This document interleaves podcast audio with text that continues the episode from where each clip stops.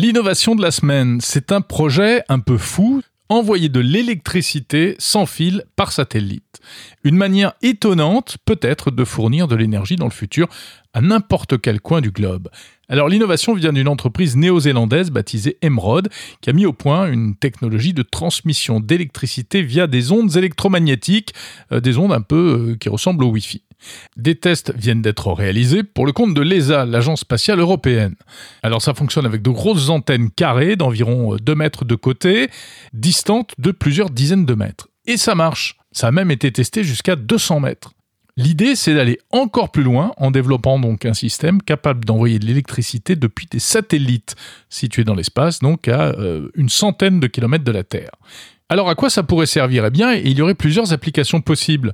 D'abord, par exemple, à produire de l'électricité solaire dans l'espace à l'aide de panneaux solaires. Il paraît que ça marche beaucoup mieux parce qu'il n'y a pas d'atmosphère. Et ensuite à renvoyer cette électricité sur Terre mais aussi à transmettre de l'électricité d'un point du globe vers un autre très facilement. Par exemple, on produirait de l'électricité solaire dans un désert euh, gorgé de soleil et on pourrait l'envoyer instantanément via les satellites à un autre coin du globe, dans une ville, dans un autre pays, même si c'est la nuit. Un système qui paraît donc assez incroyable. L'objectif derrière tout ça, c'est bien sûr eh bien, de favoriser euh, l'énergie électrique propre afin d'atteindre les objectifs euh, zéro carbone d'ici 2050.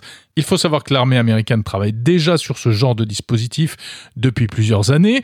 L'entreprise Emerald prévoit de commercialiser sa technologie à partir de 2024.